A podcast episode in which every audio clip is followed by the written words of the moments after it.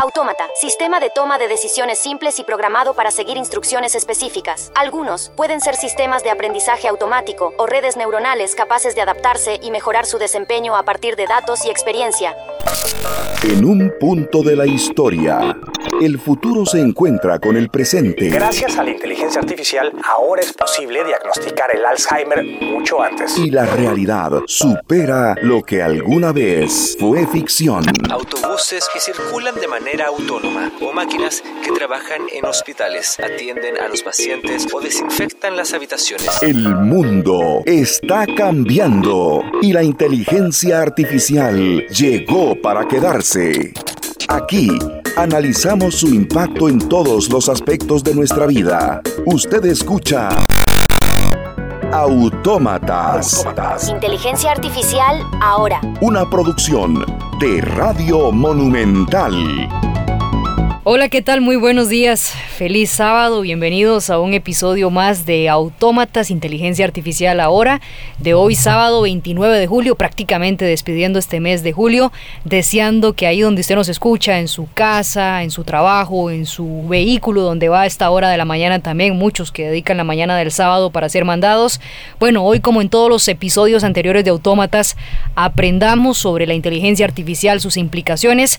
Así que bueno, eh, invitados a que se tome un cafecito con nosotros, toda la gente que nos escucha a esta hora y por supuesto a la gente que luego escuchará este podcast. Una servidora, Febe Cruz, directora de Noticia Monumental, con Eva, nuestra voz de inteligencia artificial residente aquí en la radio de Costa Rica, y también don Hernán Azofeifa, nuestro gerente general de Central de Radios. Don Hernán, feliz sábado, buenos días. Muy buenos días, Febe, y muy buenos días a usted que nos acompaña, que siempre nos premia con su sintonía y nos hace muy placenteras estas mañanas de sábado acompañándonos con un rico café. Hoy, Febe, un tema diferente, como siempre les traemos un área en las cuales la inteligencia artificial viene dejando sus huellas y las va a profundizar. Eh, probablemente algunos de los programas que tenemos van a tener que repetirse en segundas versiones porque son temas amplios. Hoy tenemos uno de esos temas que es bastante amplio, pero nos va a servir de introductorio para un segundo programa. Hoy vamos a ver el tema de la inteligencia artificial, la administración de justicia y la profesión que algunos tenemos, aunque en caso mío no lo practico desde hace años, la profesión de los abogados. ¿Cómo nos está impactando la inteligencia artificial y cómo va a llegar a impactar?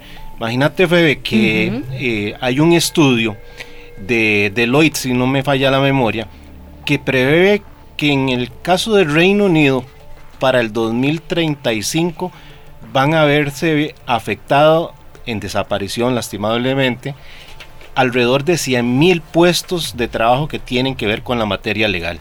Y esto pues como hemos venido observando en programas anteriores, pues eh, no escapa de otras actividades humanas, pero tiene siempre que ver con el tema de la inteligencia artificial y cómo la usemos, porque tiene sus pros y sus contras. Así que hoy entraremos en un tema de orden legal con nuestra eh, invitada de todos los sábados, Eva, que nos va a hablar sobre el tema legal y la inteligencia artificial. Sin duda alguna, hoy tenemos casa llena aquí en Monumental, tenemos una mesa que ya les vamos a ir presentando, pero antes de presentarlos queremos que nuestra inteligencia artificial residente Eva nos dé una breve introducción sobre la inteligencia artificial en la Administración de Justicia. Adelante, Eva.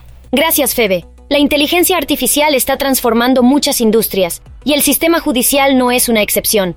Aquí hay algunas formas en que la IA está impactando y continuará impactando la administración de justicia. Mejora de la eficiencia del tribunal. Al automatizar tareas rutinarias y proporcionar asistencia en la toma de decisiones, la IA puede ayudar a hacer que los tribunales sean más eficientes. Esto podría resultar en menos retrasos y una administración de justicia más rápida y eficaz. La IA puede manejar tareas de trámite, rutinarias y repetitivas, como la revisión de documentos y la investigación legal. Esto no solo ahorra tiempo, sino que también reduce la posibilidad de errores humanos. Por ejemplo, puede automatizar la revisión de documentos, una tarea que puede ser muy lenta y propensa a errores cuando se realiza manualmente. Apoyo a los jueces. La IA también puede ser de gran ayuda para los jueces. Por ejemplo, puede proporcionar análisis de datos y predicciones basadas en casos judiciales pasados, lo que puede ayudar a los jueces a tomar decisiones más informadas. Además, La IA puede ayudar a detectar patrones y tendencias que podrían pasar desapercibidos para los humanos, lo que podría ser útil en casos complejos. Predicción de resultados judiciales. Algunos sistemas de IA pueden analizar datos de casos judiciales pasados para predecir los resultados de los casos actuales. Esto puede ayudar a los abogados a desarrollar estrategias más efectivas. Acceso a la justicia. Los chatbots legales y otras herramientas de IA pueden proporcionar asesoramiento legal básico, lo que puede hacer que la justicia sea más accesible para las personas que no pueden permitirse un abogado. Detección de fraude y crimen. La IA también puede ser útil para detectar patrones de fraude y crimen, lo que puede ayudar a las autoridades a prevenir y resolver delitos más eficazmente. Sin embargo, también es importante tener en cuenta los desafíos éticos y legales que plantea el uso de la IA en el sistema judicial. Por ejemplo, ¿cómo garantizamos la transparencia y la equidad en las decisiones tomadas por los sistemas de IA? ¿Cómo protegemos la privacidad y los datos personales cuando utilizamos IA para analizar casos judiciales? Por otro lado, también hay otro desafío emergente para la Administración de Justicia, las pruebas falsas creadas por la inteligencia artificial. La IA ha avanzado hasta el punto de que puede crear contenido falso pero realista, conocido como deepfakes estos pueden ser videos, audios o imágenes que parecen auténticos, pero que han sido manipulados o generados por IA. Si estos deepfakes se utilizan para crear pruebas falsas, pueden poner en peligro la integridad de los juicios, aumentar su complejidad y la administración de justicia. Los tribunales tendrán que desarrollar estrategias para lidiar con este problema. Aquí hay algunas posibles soluciones. Verificación de pruebas. Los tribunales tendrán que desarrollar o adoptar tecnologías que puedan detectar deepfakes, esto podría incluir el uso de IA para analizar las pruebas y buscar signos de manipulación. Educación y capacitación. Los jueces, abogados y jurados tendrán que ser educados sobre los deepfakes y cómo detectarlos. Esto podría incluir la capacitación en las últimas técnicas de IA y en cómo se pueden usar para manipular pruebas. Legislación y regulación. Podría ser necesario crear nuevas leyes o regulaciones para abordar el problema de los deepfakes en el sistema judicial. Esto podría incluir penas más severas para aquellos que crean o usan deepfakes para manipular pruebas. Ética y normas profesionales. Los profesionales del derecho tendrán que considerar cómo los deepfakes afectan a las normas éticas y profesionales. Esto podría incluir la revisión de las normas de conducta profesional para abogados y jueces. Gracias Eva. Ahora sí, les decía, ¿verdad? Antes de esta introducción de Eva que teníamos casa llena hoy aquí en Autómatas don Maynor Delgado y don Luis Diego Romero, gestores civiles del Poder Judicial, están con nosotros. También está don Juan Marco Rivero, eh, abogado penalista, catedrático de la Universidad de Costa Rica, y don Alfonso Navas, también abogado y CEO de Click Legal. Eh, déjeme comenzar con el Poder Judicial, porque, don Maynor, cuando uno habla de inteligencia artificial, ¿verdad? Que no es algo nuevo, pero con estos programas nos ha pasado y la gente dice eso está muy lejano de Costa Rica. ¿Qué está haciendo ya el Poder Judicial en, en la parte civil con inteligencia artificial y qué se planea hacer en el corto, mediano, largo plazo. Muy buenos días y bienvenido a Autómatas. Muy buenos días, tengan todos y todas ustedes un gusto compartir la mesa con tan distinguidos profesionales.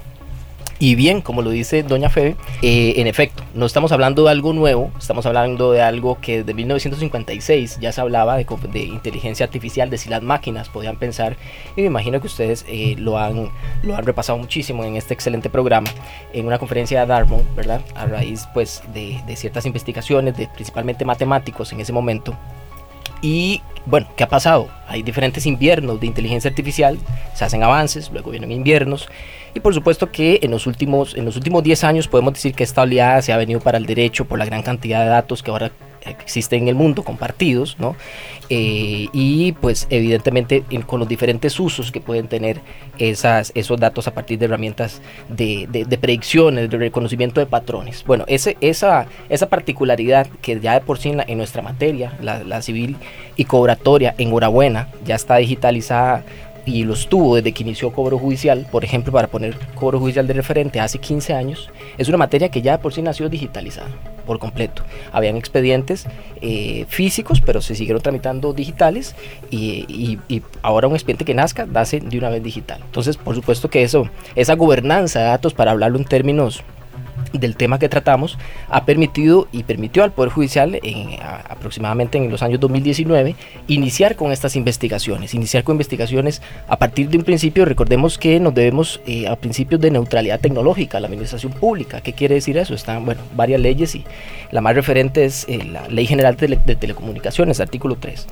Eh, ¿Qué quiere decir? Bueno, que las administraciones o el gobierno, eh, un gobierno eh, con sus políticas de gobierno digital no tiene que acoplarse a una única tecnología, sino a las diferentes que existan según sus necesidades. Y bueno, estamos claramente acostumbrados a 20 años de automatización el Poder Judicial o más, pero entonces busquemos y exploremos qué nos puede dar la inteligencia artificial. En eso, en el 2019, se inicia entonces en esas investigaciones en el Poder Judicial, con diferentes pruebas, con diferentes también empresas, ¿verdad? Porque también se hace por contratación y una parte por desarrollo del Poder Judicial. Finalmente se encuentra una tecnología de adjudicación inteligente, una Smart Adjudication System que llaman, eh, y bueno, se hace una especie de una parte contratada y otra parte de desarrollo acoplándola a eh, las necesidades del Poder Judicial, en, concretamente para cobro judicial. Eh, eso se implanta primeramente como un plan piloto en el 2020 en el juzgado de cobro de Pérez Celedón por muchas razones. Eh, pero la más básica de ella es que es el juzgado que está más al día, ¿verdad? Con un circulante que lo permite, con eh, la gobernanza de datos ahí permite eh, un, mayor tratamiento, ¿verdad? una mayor clasificación, en este caso de, escritos, que es para lo que funciona la herramienta, evidentemente por el nivel de circulante y también por la forma de trabajo y la gestión judicial que ellos tienen. Ese, ese plan piloto finaliza eh, precisamente el año pasado, alrededor de agosto-septiembre, y ahí es cuando la Comisión de la Jurisdicción Civil, presidida ahora por la magistrada doña Maris Vargas, a partir de esas pruebas en Pérez Celedón, lo estandariza o lo solicita estandarizar a toda la, a, toda la jurisdicción cobratoria. Eh, y en eso estamos. De hecho, precisamente estamos en la implantación en todos los juzgados. Ya solamente ahorita resta instalar Heredia, eh, los juzgados de cobro de Guanacaste y del segundo circuito judicial de San José. Eh, los puntos de orden y de referencia básicamente fueron donde se acopla mejor la gobernanza de datos de esto y con, base en cuáles premisas, bueno, en los despachos que pudieran estar mayormente ordenados. Aunque sabemos que, bueno, por la cantidad de circulantes que se manejan, evidentemente eh, cobro judicial, pues todavía existen despachos con, un retraso bastante en, escritos y precisamente también se ataca no solo por inteligencia artificial, sino por otros planes, e incluso por las tecnologías ordinarias de automatización, que es lo que pues hemos venido acostumbrados. Entonces, la idea de la inteligencia artificial ahorita implantada es evidentemente ordenar primero los, los, despachos, ¿verdad? Clasificar los escritos a partir de un reconocimiento óptico de caracteres, eso es lo que hace la, este sistema de adjudicación inteligente, un reconocimiento óptico de caracteres. Recientemente en compañía con, mi compañero gestor, eh, pues se ideó eh, una herramienta que se le suma una mejora a ese sistema de inteligencia artificial, como lo es un depurador entonces, claramente, por ejemplo, para escritorios de personas funcionarias que tengan 5.000 expedientes, por ejemplo, para dar por terminado y que las partes están pidiendo su levantamiento de embargo, ya ahora es más fácil filtrarlo. La persona juzgadora puede decidir, bueno, estas dos semanas nos vamos a dedicar a estos expedientes de archivo y que están pidiendo levantamiento de embargo, que por sí es algo urgente, ¿no? Es una medida cautelar. Y además levantada, ¿verdad? Entonces obedece a los principios de urgencia de las medidas cautelares. Bueno, esa, esa última mejora se le introdujo eh, y bueno, ya está en, funcionamiento, también refrendada eh, y apoyada por la Comisión de la Jurisdicción Civil. Don Luis Diego, además del tema de cobros, ¿verdad? Ustedes desde el Poder Judicial, ¿qué más se proyecta hacer con inteligencia artificial en, la Corte Suprema de Justicia? Bien, eh, muy buenos días a todos distinguidos panelistas de esta mañana. Un gusto y muchas gracias por la invitación tenemos eh, proyecciones en diferentes, eh, por diferentes áreas. Inicialmente se está desarrollando en materia cobratoria por varias razones eh, que difieren de las demás áreas jurisdiccionales y es en cuanto a la unificación de trámite o reiteración de trámites que permiten que la inteligencia artificial pueda ser entrenada de manera más eficiente. Eh, podemos establecer un elenco de eh, gestiones realizadas por los usuarios en materia de cobro judicial que es difícil establecer, por ejemplo, en materia civil en algunos, en algunos procesos. Sin embargo, no es imposible. ¿verdad? Porque en un proceso ordinario se generan múltiples gestiones y en cuanto a lo que es principalmente eh, la organización de de escritos, que es lo que ahorita se está generando en materia cobratoria, es un poco más complejo el entrenamiento a, eh, a esta, al robot, a la inteligencia artificial. Eh, la proyección que se tiene eh, a nivel de Poder Judicial principalmente abarca la parte cobratoria en este momento. Eh, eso no solo refiere a lo que actualmente se está incorporando en cada uno de los despachos de cobro, que es el inicio de un aspecto fundamental, que es la organización documental, porque cada despacho, según su circulante, tiene una gran cantidad de escritos pendientes de trámite y esos escritos merecen o necesitan ser ordenados. hacerlo por, eh, por trabajo de cada uno de los del personal técnico es, es un poco complejo porque además de eso deben cumplir con su trabajo diario en cuanto a resolver una cantidad de escritos. Y esto eh, implica que en este momento hay escritorios que tienen 5.000, 10.000 escritos pendientes de resolver y eh, el tiempo para organizar esos, esos escritos es complejo. el, Precisamente el tipificador por inteligencia artificial lo que toma es cada uno de los escritos y los tipifica, o sea, analiza cada escrito según la gestión que, se realice y le establece un nombre a ese escrito. Eso lo que, lo que hace es precisamente organizar. Organizado podríamos plantear la posibilidad de tomar datos de cada uno de los escritos para generar ciertas gestiones. Estamos hablando de posibilidades de autogestión en donde las partes puedan gestionar directamente en los sistemas del Poder Judicial y que tengamos una respuesta más pronta. Por ejemplo, establecer una demanda inicial en materia cobratoria como un monitorio en donde eh, la parte usuaria lo que haga es ingresar al sistema del Poder Judicial y eh, incorporar los datos de su demanda y que ellos ya ingresen al sistema directamente y que por medio de inteligencia artificial se analice el escrito, se, ve que cumplan con los requisitos y se le dé curso. Eh, teniendo así una posibilidad de mayor agilidad. Eso entre varios aspectos que se está generando, como por ejemplo el chatbot que está funcionando en este momento para consulta de eh, el usuario en materia cobratoria. Don Minor, don Luis, eh, uno de los aspectos más importantes que vino a facilitarnos la vida la inteligencia artificial es el precisamente el analizar grandes cantidades de datos que, no es que las personas no podamos pero nos va a requerir de una cantidad de tiempo que a veces es faltante y en el caso del Poder Judicial ni qué decirlo. Entonces en pocos segundos podríamos tener análisis de datos. De cara a las personas que acceden a la administración de justicia más allá del plano de reducir los circulantes, ¿qué puede esperar el que nos está escuchando en este momento sobre, en el caso de la materia civil, de los monitores, eh, eh, procesos monitorios, sobre la reducción de los tiempos? Todavía falta un poco más para que veamos ese efecto, eh, porque apenas estamos cimentando bases, o qué podríamos esperar? Sí, excelente la pregunta porque de hecho es uno de los principios de la UNESCO para estos sistemas y el análisis que finalmente nos estamos basando en la mayoría de, países sin una estrategia todavía definida, porque aquí en Costa Rica la estamos construyendo por medio de MISIT eh, y, y de inteligencia artificial tienen diferentes países, pero mientras tanto, bueno, tenemos lo que conocemos como derecho blando, ¿verdad? Soft law, los principios de UNESCO, por ejemplo, éticos más aplicados a ética, como lo es el de la sostenibilidad de eso, ¿verdad? Es decir, qué beneficios cuánto, cuánto se hace esas mediciones, cada cuánto, por ejemplo.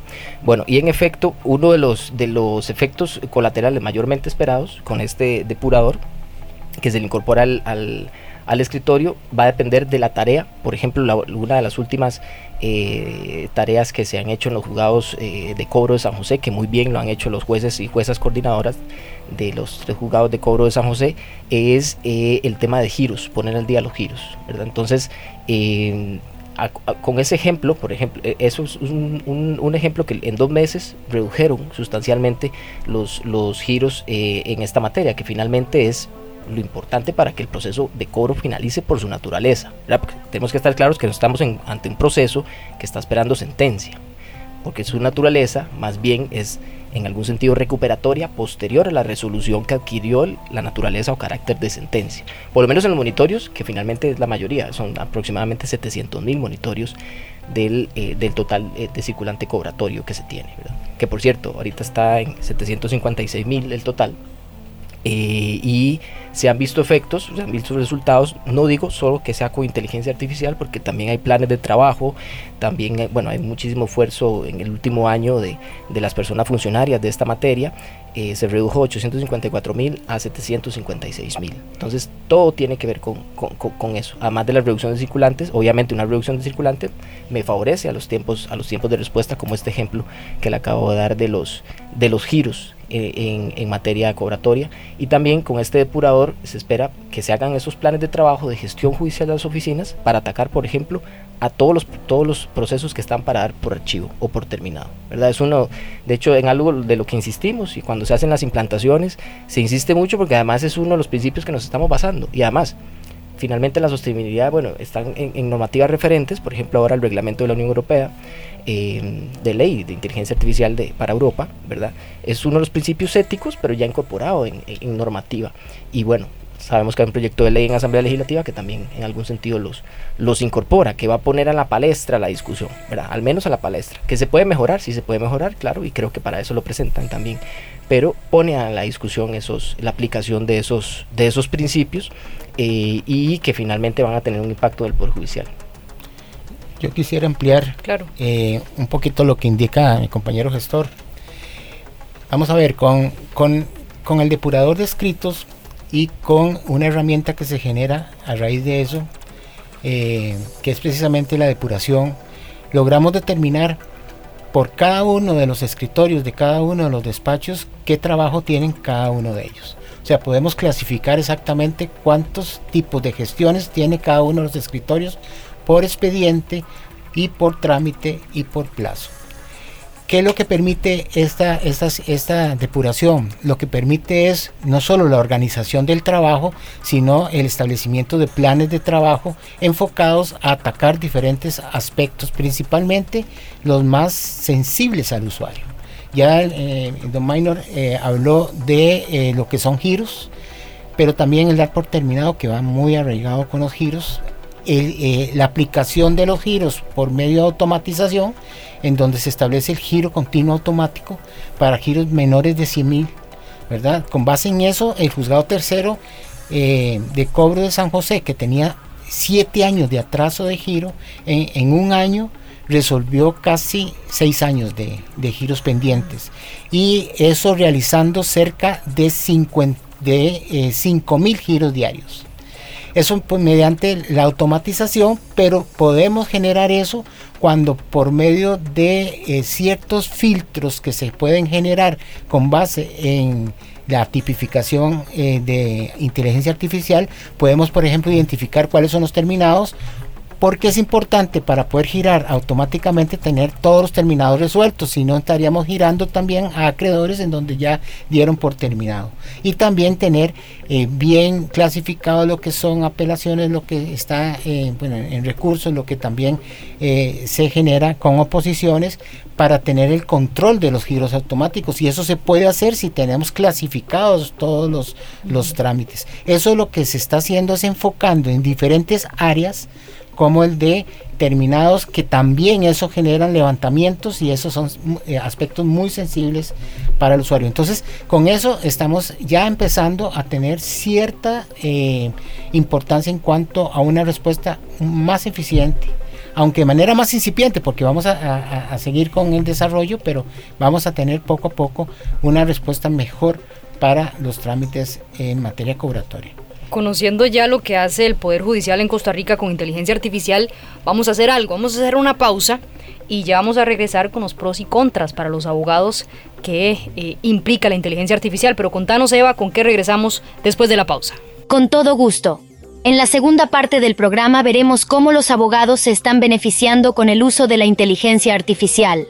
El New York Times publicó un artículo titulado La IA viene por los abogados de nuevo y quiero compartir con ustedes algunos puntos clave de esta noticia. La inteligencia artificial está comenzando a influir en la profesión legal, pero no necesariamente de la manera que muchos temían. A pesar de las predicciones anteriores de que la IA reemplazaría a los abogados, la realidad ha sido que la IA ha servido más como una herramienta de ayuda que como un reemplazo. La IA ha permitido a los abogados y paralegales ser más productivos y eficientes, especialmente en tareas como la revisión de documentos y la investigación legal.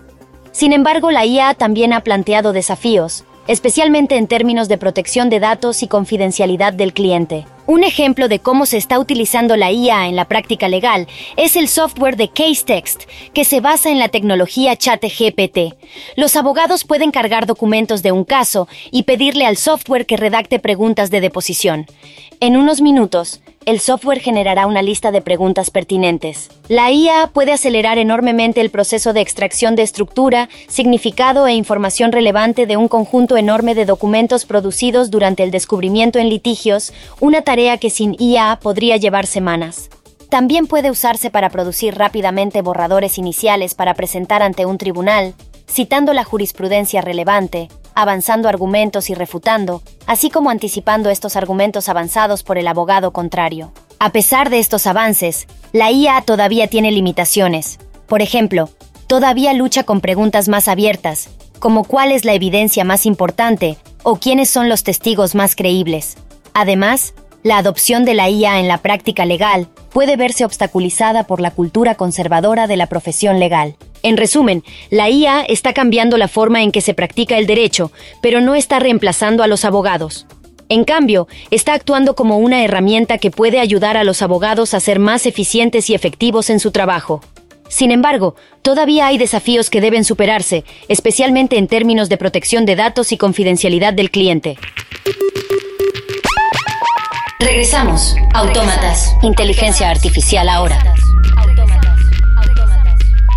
Continuamos con Autómatas Inteligencia Artificial ahora. Hoy conversamos sobre la inteligencia artificial y también eh, la administración de justicia, un tema muy interesante. Ya escuchábamos en la primera parte del programa lo que está haciendo Costa Rica con inteligencia artificial en el Poder Judicial y ahora viene una discusión muy interesante, ¿verdad? De esos procesos contras para los abogados que quieran utilizar inteligencia artificial. Antes de entrar en el tema, don Hernán, Eva nos tiene su crónica digital para hoy.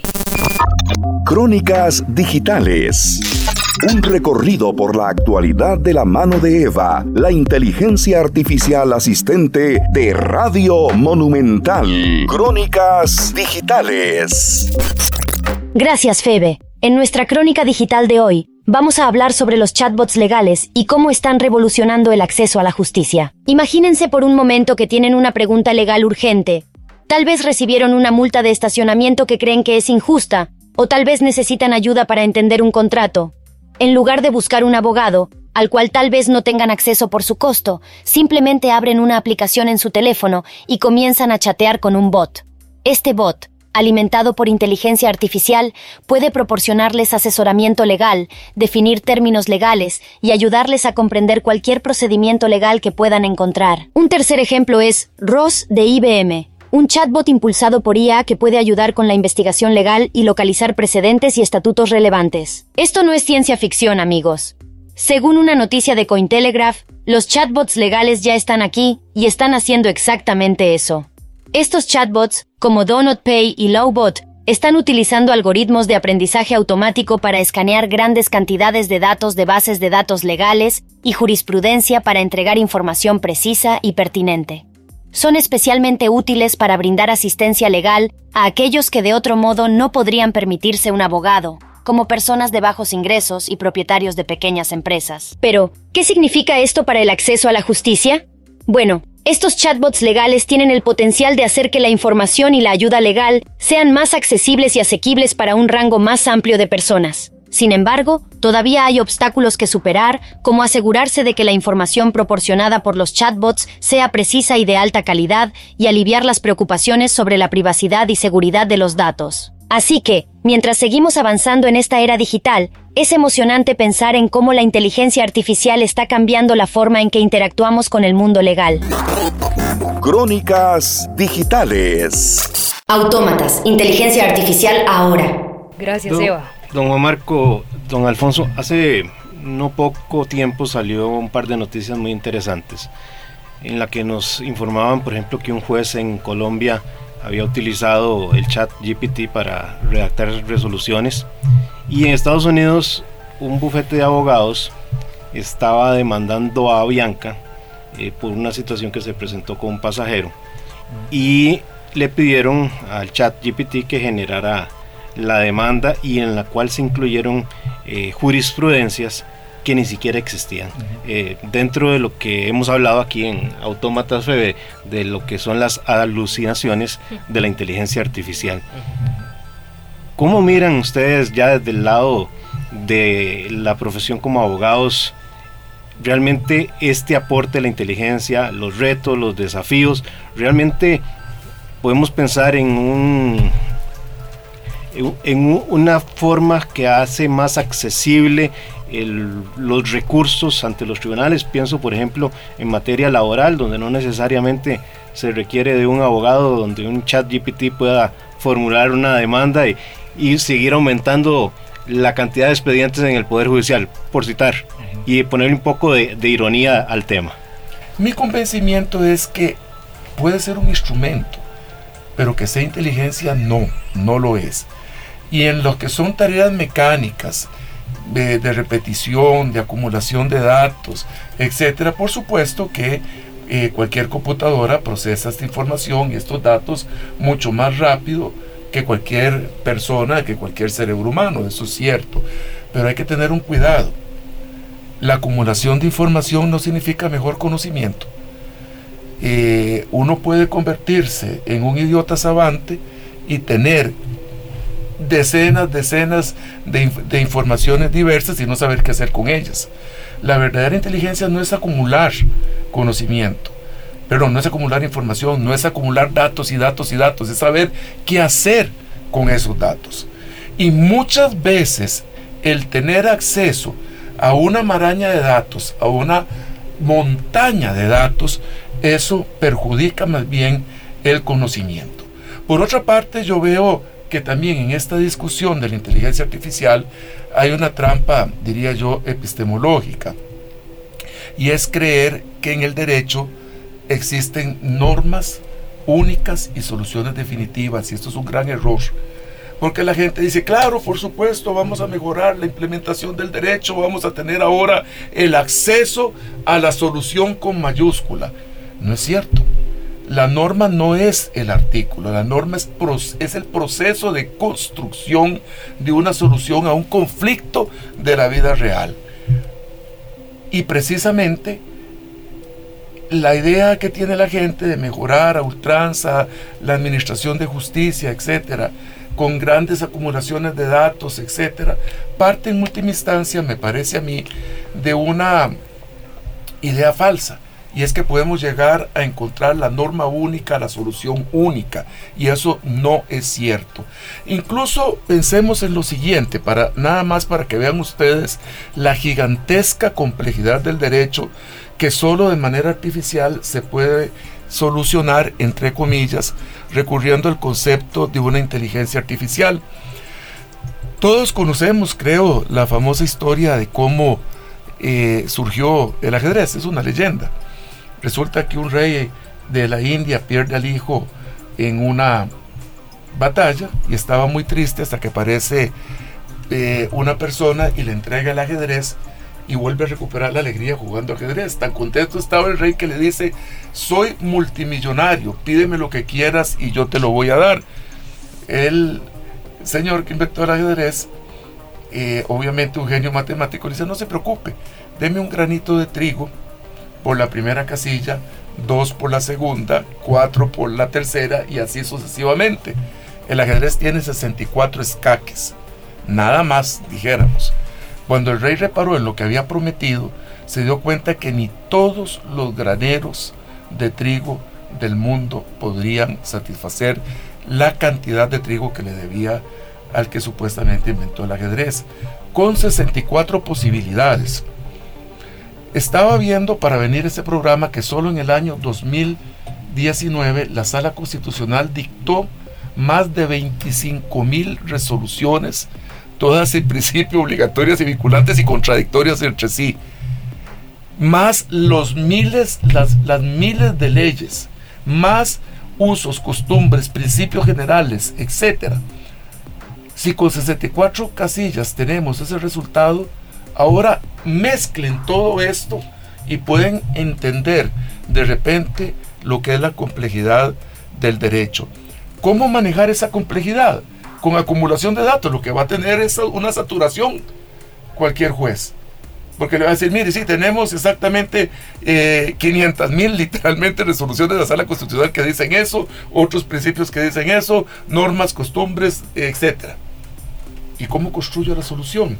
Por eso los juristas romanos, y aquí cito al jurista de la época clásica Kelso, decía que Jus est ars boni et aequi. El derecho es el arte de lo bueno y lo justo porque no es una acumulación de datos y procesamiento de datos que tiene su importancia, por supuesto, nadie lo va a desmentir, pero va más allá, porque usted tiene que encontrar la solución que resulte justa, adecuada, equitativa al caso concreto.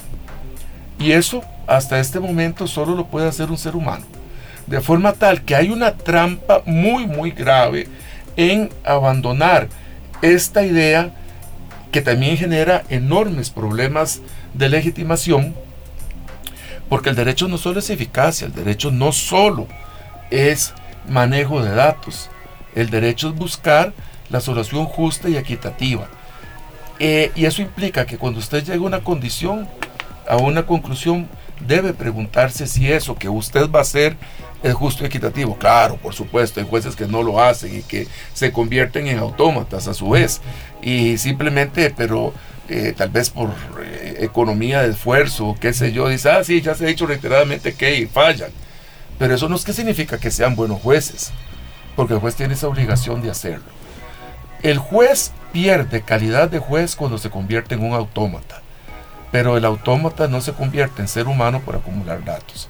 Y eso es algo sumamente peligroso, que creo yo que hay que tener, dijéramos, muy en cuenta. Por lo demás, en mi, criterio, yo creo que el chat GPT y todas estas eh, inteligencias artificiales están sobrevaloradas. Yo me he sentado con el chat GPT y mi conclusión es que las respuestas que da, si acaso alcanzarían para pasar modestamente un examen mío en mis campos. Por supuesto que no puede ir más allá. rapidito pierde la profundidad y ya se queda con que no tiene suficiente información y que eso no lo puede hacer y que bla, bla, bla, bla, bla, bla. De lo cual deduzco yo que hay en el fondo, y esta es mi opinión, por supuesto, habría que hacer un estudio más detenido del, tema, pero a manera de hipótesis lo presento.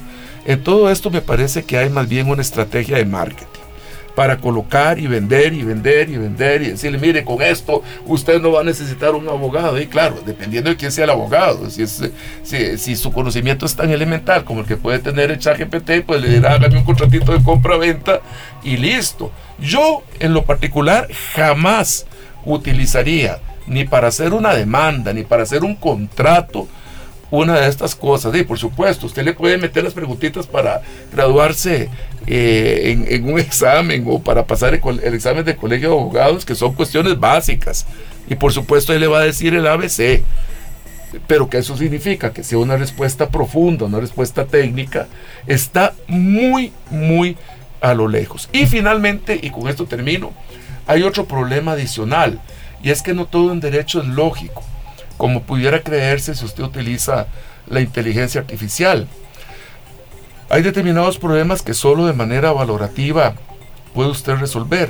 ¿Qué sucede si usted mata al presidente en un estado de emoción violenta y que las circunstancias hagan excusable, pero lo mata en defensa propia? En un caso el homicidio es calificado y en el otro caso el homicidio es atenuado acumule, sí, sí, que dicen aquí, que dicen allá de todo, cómo soluciona el caso. A nivel lógico usted no tiene ninguna solución, de forma tal que eso demuestra que tienen que ingresarse criterios de valor. Ah, por supuesto, usted puede programar la computadora para que diga, si pasa esto, entonces se va por el homicidio calificado, si estamos en un sistema totalitario, o no, nos vamos por el principio pro libertad si estamos en una sociedad un poco más liberal.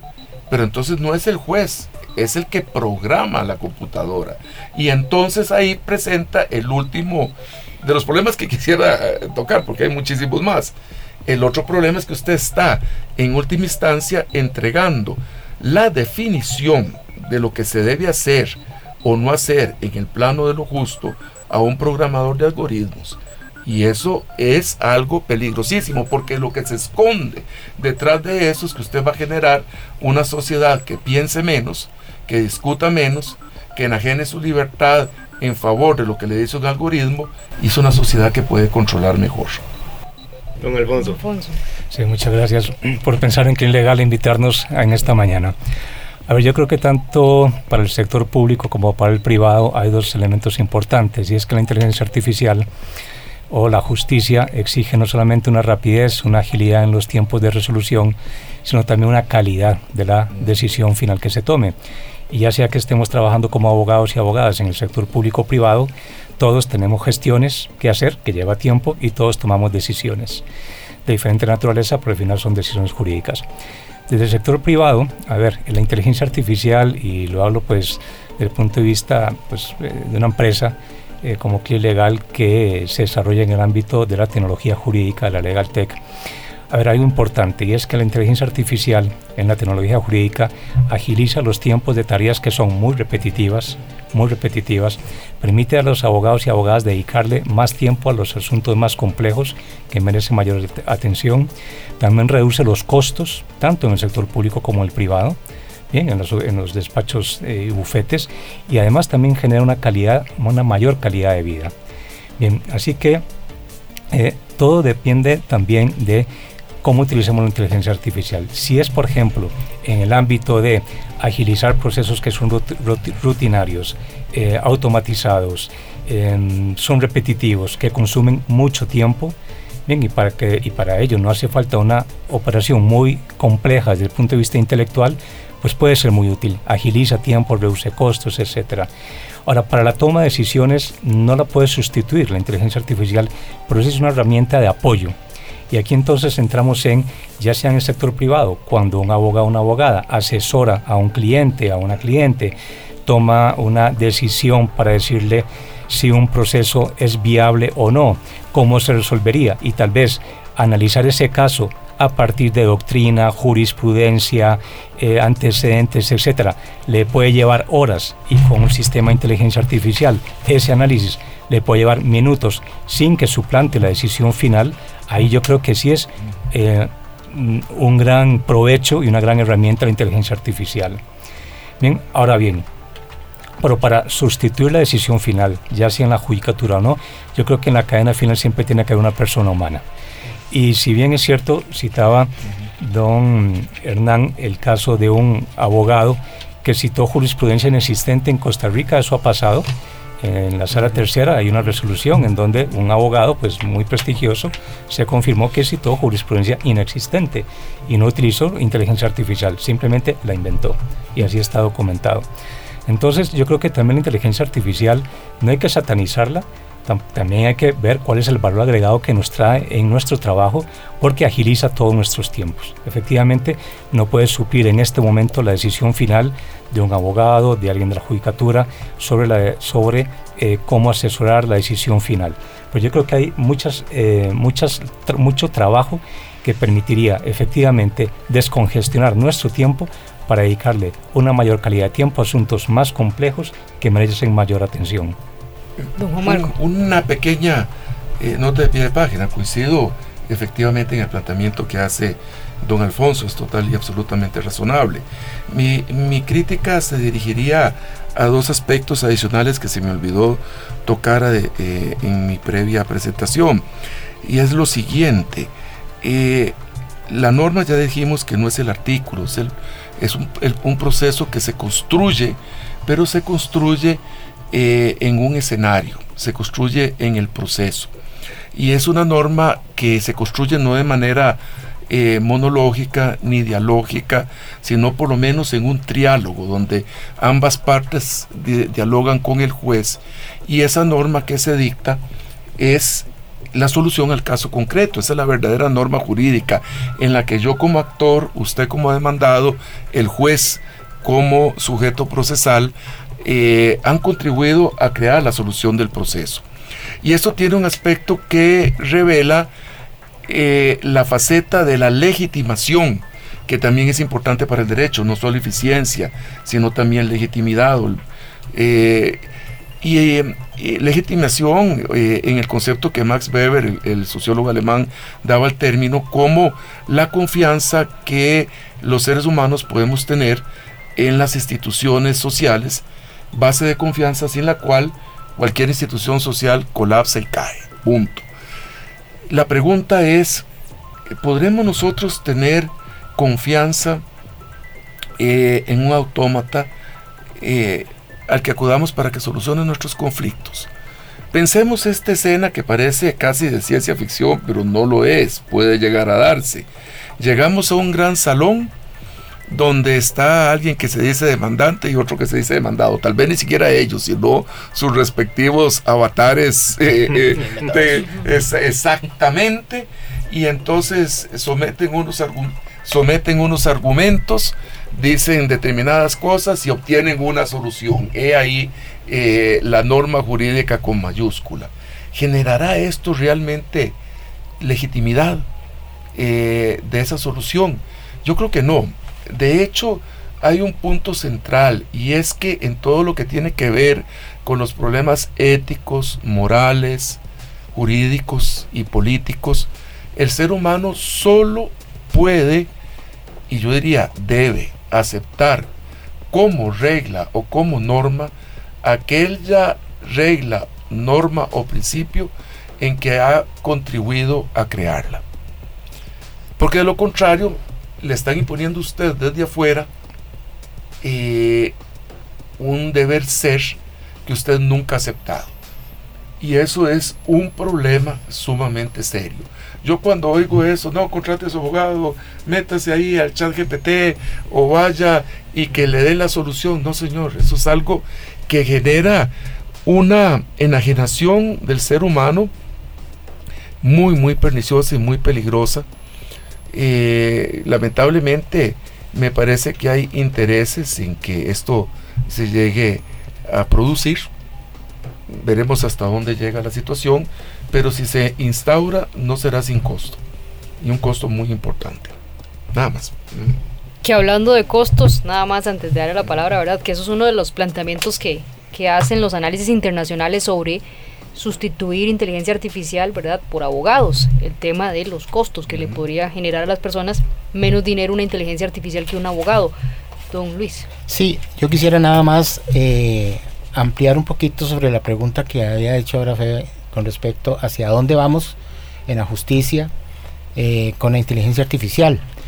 Y escuchando acá eh, algunos de los comentarios, sí vemos una cosa, no existe en este momento una legislación específica para, valga la redundancia, normar la parte de inteligencia artificial en Costa Rica. Si bien el Poder Judicial como institución como poder de la República está regulado por, normas éticas y principios que son base de la institucionalidad del Poder Judicial. Por ello, uno de los aspectos es que la inteligencia artificial se vislumbra como un proyecto de apoyo para la justicia, pero no para sustitución del ser humano en la justicia en Costa Rica. O sea, la idea no es llegar a que haya una sentencia por inteligencia artificial, no es sustituir al juez ni sustituir en algún, en algún momento la valoración que haga cualquiera de sus funcionarios en el, trámite de sus gestiones, sino es en apoyo a la realización de, eh, sus, de las gestiones eh, que se realizan. Eso es importante porque siempre se ha discutido y eso vemos, nos hemos topado en los despachos en los que hemos llegado en el entendido de que dicen, bueno, esto lo que va a llegar a hacer es que nos van a sustituir, que nos van, vamos a perder el trabajo. Y esa no es la idea de inteligencia artificial en el Poder Judicial. No es sustituir, porque sabemos y tenemos claros los valores propios de la justicia en ese sentido. Yo creo que este, en este, este mundo está lleno de, alternativas, ¿verdad? Y de escogencias. Yo les planteaba el caso de, los abogados eh, de esta situación del cliente que tenían en Estados Unidos con Avianca, pero también en Colombia un juez eh, utilizó el chat GPT.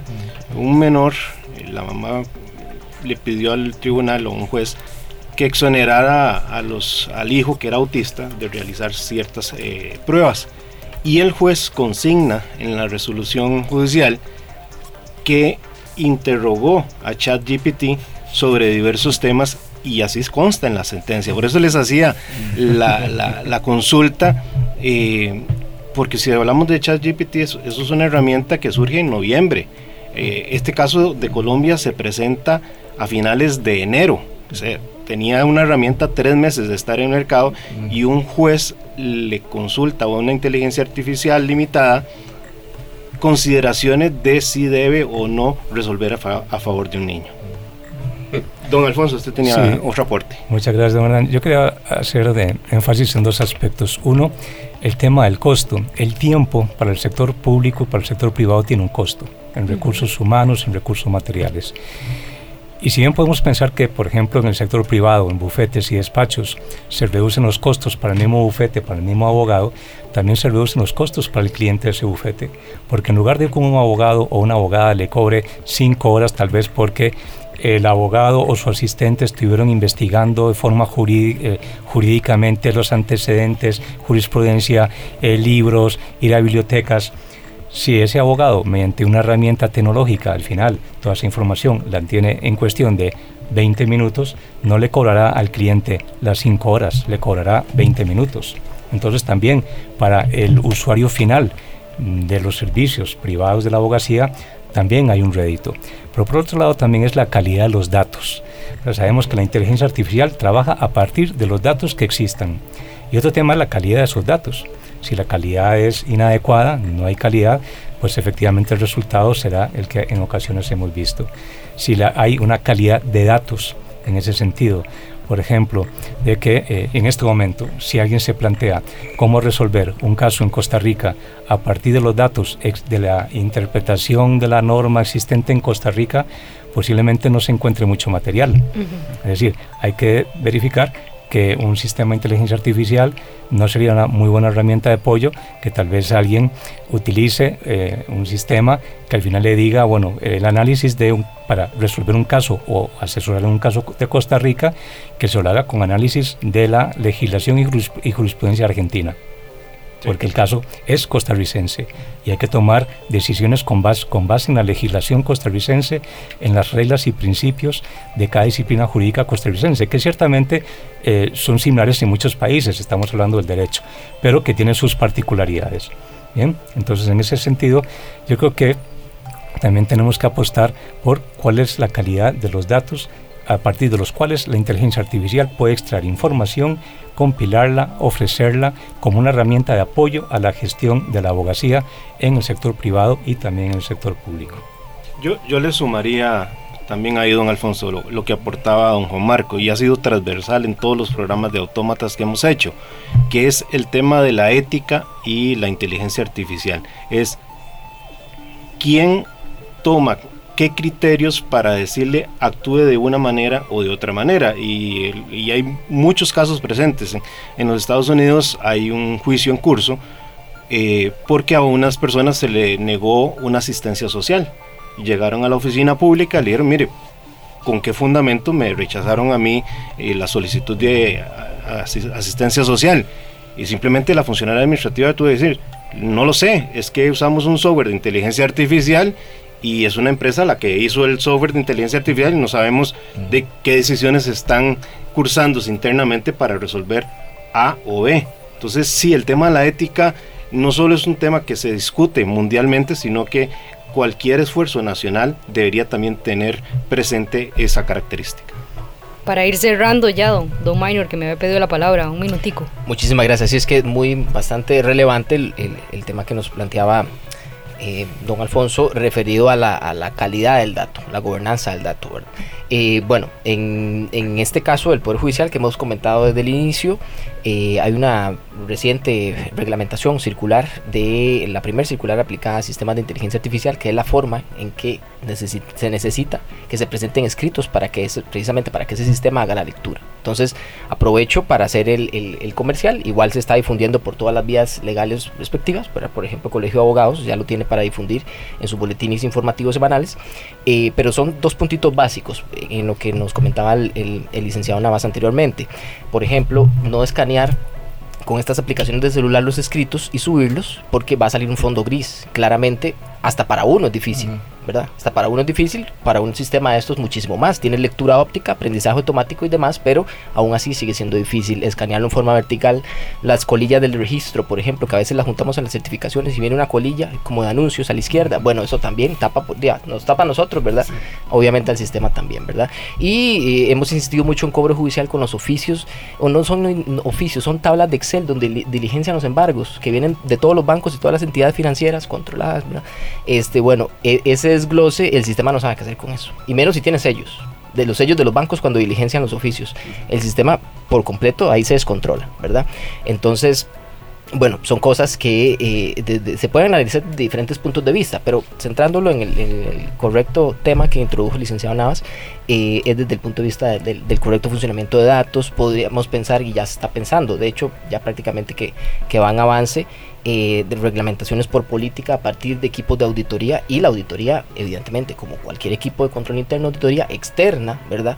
Evidentemente a los que hacen los algoritmos, equipos conformados, evidentemente por, por, por equipo jurídico, por equipo informático también. Precisamente, bueno, no vayamos muy lejos, esto ya lo hicieron los médicos con sus herramientas de predicción de cáncer, ¿verdad? Entonces, es en algún sentido que sí, tenemos que intervenir los, los, los operadores jurídicos, ¿verdad? Porque eh, si no, otros toman decisión por nosotros, ¿verdad? Pero respetando, como decía don Juan Marco, pues nuestros principios, la figura del juez es consustancial a la República y podríamos hasta decir que la República es reciente, ¿no? Podríamos decir que es una figura de 200 años apenas. Entonces, pensar en, una, eh, eh, en un relevo de esa función tan importante de la democracia y garantía de la ciudadanía, como decía marcaba Juan Marco con sus principios, pues este sería eh, totalmente impensable, ¿verdad? Y, se insiste en tareas repetitivas, cotidianas, de asistenciales, ¿verdad? El chat GPT, eh, nada más para cerrar, a manera de laboratorio de inteligencia artificial para derecho de Argentina y ALAP, que pertenece a la Universidad de Buenos Aires, se recomienda solamente lo que salga ahí es un borrador. Es más, lo ponen ellos en mayúscula. Lo que salga ahí, a manera de respaldo. Y qué más respaldo también que, que, el del doctor Don Juan Marco. Pero a manera de respaldo, si lo queremos ver por el único laboratorio de inteligencia artificial aplicado al derecho de América, bueno, se recomienda, pero como un borrador. Es cierto, puede comparar regímenes jurídicos, eh, puede comparar alguna jurisprudencia, aunque por ejemplo aquí a veces confunde la jurisprudencia de sala constitucional con la, la sala primera, ¿verdad? Dice que una parte de sala primera y sabemos que no es así. Entonces, vean qué delicado. Y yo le digo a mis estudiantes, eh, por ejemplo, ellos me dicen que si lo pueden usar para ciertas tareas, bueno, de, derecho informático, yo les digo, bueno, para ver la función del prompter, el legal prompter, que llaman, ¿verdad? Es, es interesante, pero para reconocer dónde puedan haber esas falencias. Por ejemplo, propiedad intelectual. De propiedad intelectual, de por sí, eh, eh, evidentemente, con ChatGPT o sin ChatGPT, tienen que citar. Entonces, eso es para poner su ejemplo. Muchísimas gracias por esta, este, esta, oportunidad y ojalá tengamos otro espacio. No, de hecho, es de los programas, don Hernán, que habrá que hacerle, que habrá que hacerle segunda parte. Nos vamos. Eh, muchas gracias a don Alfonso, don Juan Marco, don Luis Diego, también don Minor. La próxima semana, ¿de qué hablamos, don Hernán? Rápidamente, otro tema no complicado, pero sí debatible, la inteligencia artificial en la creación de música y arte. Bueno para que escuchen ahí. Ahora está Excelente, Freddy, Freddy Mercury cantando canciones que nunca cantó. Así que bueno, no se lo pierdan. Michael Jackson en español. El otro sábado. Hasta luego. Hasta luego, muchas gracias. Soy Eva, la inteligencia artificial asistente de Radio Monumental. Gracias por acompañarnos hoy. Nos escuchamos en la próxima entrega de Autómata. Inteligencia artificial ahora.